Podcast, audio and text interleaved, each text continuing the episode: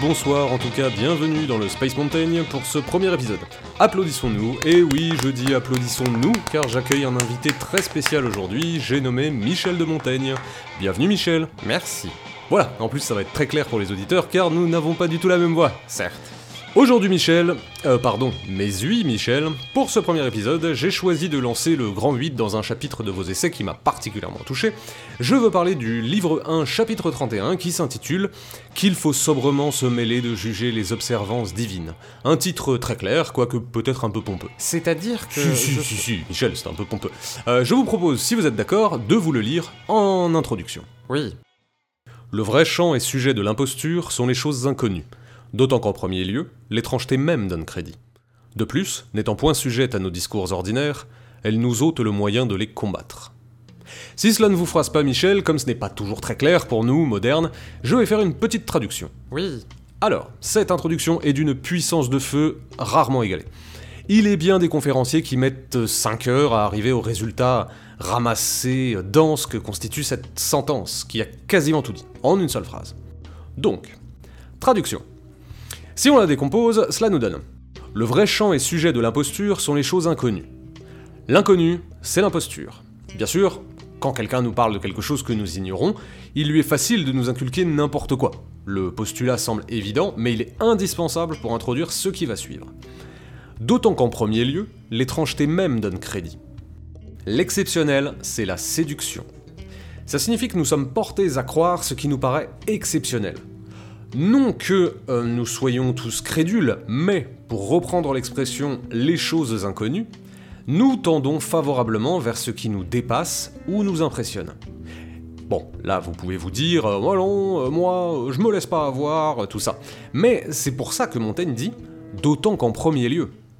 Vous pouvez être le plus pragmatique des humains, le plus cynique qui soit, cynique pris dans son sens vulgaire, hein, ne croire en rien, en premier lieu, vous serez séduit ou sinon séduit, désarçonné. Vous donnerez crédit, peut-être pas au phénomène, mais à l'exceptionnalité du phénomène. Et si le lendemain vous en êtes revenu, hein, c'est très bien pour vous. Mais il est des choses qu'il faut réagir si vite que nous n'avons même pas le luxe du lendemain. Pour finir, de plus, n'étant point sujette à nos discours ordinaires, elle nous ôte le moyen de les combattre. L'irraisonné, c'est l'irréfutable. Les choses inconnues, puisqu'elles sont inconnues, ne peuvent être formalisées et verbalisées par nos discours ordinaires. Nous nous retrouvons donc désarmés, car incapables de juger, ce qui ne peut être conçu par des, euh, raisonnements mondains, par des explications quotidiennes, habituelles. C'est le domaine de l'exceptionnel, le domaine de l'imposture. Et en cela, c'est irréfutable. Comprendre qu'il ne peut pas être vérifié, quoi. Donc être réfuté. Si je dis que mon accident de la route fut causé par le lapin mangeur de mobilette, vous n'avez qu'à me croire, car vous ne trouverez jamais ce lapin. Mon raisonnement n'est pas un discours ordinaire. Il ne peut donc pas être réfuté, car il est fondé sur rien de vérifiable. Et alors que l'esprit critique fait florès, je ne crois pas avoir jamais entendu qui que ce soit citer cette phrase de vous, Michel, hein, qui, je me répète, est incroyable de puissance dans sa concision. Merci. Mais maintenant qu'on a posé ça, il faut savoir comment cela s'applique et pourquoi est-ce qu'il faut se garder de juger. On saute donc quelques lignes et on tombe là-dessus. Mais je trouve mauvais ce que je vois en usage, de chercher à fermir et appuyer notre religion par la prospérité de nos entreprises. Notre créance a assez d'autres fondements sans l'autoriser par les événements. Traduction, parce que là ça commence à piquer. hein. Euh, mais je trouve mauvais ce que je vois en usage. En usage, c'est en événement, ce que les gens font. Je trouve mauvais ce que les gens euh, font. De chercher à fermir et appuyer notre religion par la prospérité de nos entreprises. Nos entreprises étant nos actes. Montaigne dit qu'il trouve excessivement irritant la manière dont on retourne les causes et les conséquences. Inversion causale. Euh, la prospérité de nos entreprises, c'est ce qui nous réussit.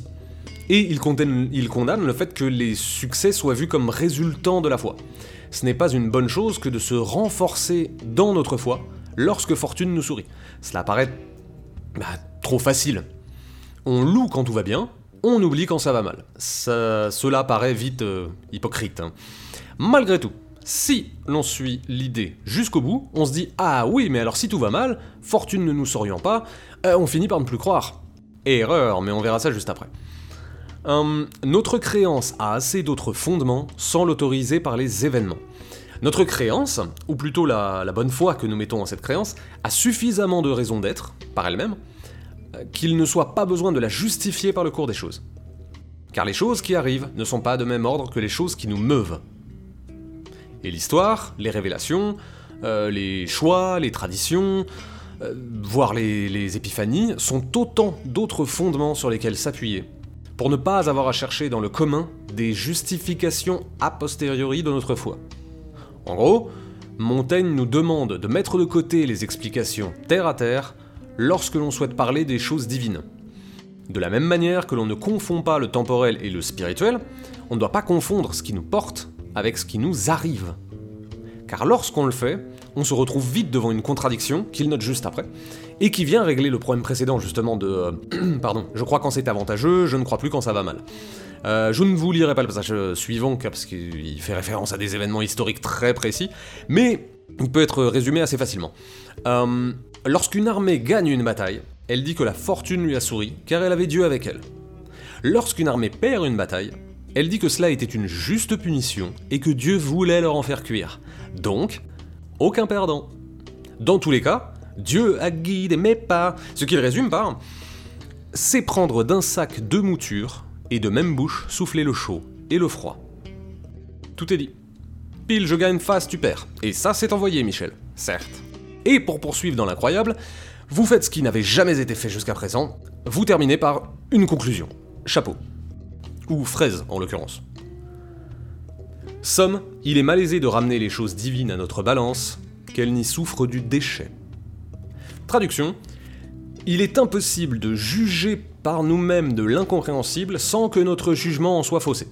Car si jusque-là, nous taquinions le grandiose, avec des, guerres, en somme ce qui peut être vu comme de grands événements dans lesquels le divin pourrait vouloir venir jeter un œil ou un doigt, euh, il va ramener le problème à échelle humaine en prenant de petites anecdotes, mais qui ramènent au même. En l'occurrence, le fait que même dans la honte et la mort, les humains semblent égaux. Il en veut pour preuve euh, Héliogabal, d'un côté, empereur romain, euh, réputé pour son, indolence, ses caprices et son, goût du stupre, et Irénée et Abondius de l'autre côté, martyrs chrétiens des euh, premières persécutions romaines. Et là vous me dites, quel rapport? Bah dites-le Michel, parce que les gens ils peuvent pas répondre. Quel rapport? Eh bien tout simplement, ils sont tous trois morts dans les excréments. Un argument pour dire que si le divin punit, il punit indistinctement. Mourir couvert de merde est un privilège, que vous soyez bon saint ou malsain. Contradiction? Peut-être, mais c'est parfaitement résumé un peu plus tard, et c'est ce que vous dites, Michel. Ou plutôt ce que vous citez hein, dans un autre chapitre, livre 1, chapitre 8. Nosquam est qui ubique est. Oui, c'est ça, Michel, parler latin, ça va aider tout le monde à comprendre. Euh, ce que Michel citait, c'est Sénèque. Oui. Est nulle part ce qui est partout. Donc, si la volonté divine est partout, elle est également nulle part. D'où l'image de la balance à peser les observances divines. Euh, il, est il est malaisé de ramener les choses divines à notre balance. L'image de la balance est pertinente car elle tend à égaliser ce qui devrait nécessairement pencher. Et cela intervient comme sorte de, de, confirmation des exemples précédents. Si j'ai des victoires grâce à Dieu, Inch'Allah et tout ça, mais que j'ai des défaites aussi grâce à Dieu, sacre bleu, alors tout est identique et peut être expliqué de cette unique manière. Donc, si cela explique tout, cela explique rien. Conclusion. Pour résumer ce qui est dit dans ce chapitre, Montaigne insiste sur le fait d'interpréter et de juger le monde sensible, et de s'arrêter là. Le divin n'étant pas de ce monde, il ne saurait passer à la question sans être diminué. Soit car il agit comme bon lui semble, et qui sommes-nous pour savoir quelle est sa conception du bon lui semble Soit car il n'agit pas. Et dans ce cas, toute interprétation est une escroquerie. Car il advient de là qu'il n'ait rien cru si fermement que ce qu'on sait le moins, ni gens si assurés que ceux qui nous content des fables. Comme on dit, bim Je reviens à la puissance de feu hein, que j'évoquais au début, mais en ces temps d'appel à l'autodéfense intellectuelle, à la, à la réinformation de je ne sais quoi, on trouve en quelques phrases des idées qui peuvent nous suivre toute notre vie, être gravées au-dessus de notre lit, et nous permettre de gagner un minimum de liberté face aux charlatans. Refuser l'ignorance, car l'inconnu c'est l'imposture. Méfiez-vous de ce qui est trop beau, car l'exceptionnel, c'est la séduction. Et confrontez et vérifiez votre savoir, car l'irraisonné, c'est l'irréfutable. Merci à toutes et à tous pour votre oreille attentive, ou vos oreilles attentives si vous en avez une paire. C'était le premier épisode du Space Mountain sur le livre 1 chapitre 31. Je vous retrouve très vite, peut-être même pourquoi pas, en compagnie de Michel. Merci Michel. Oui,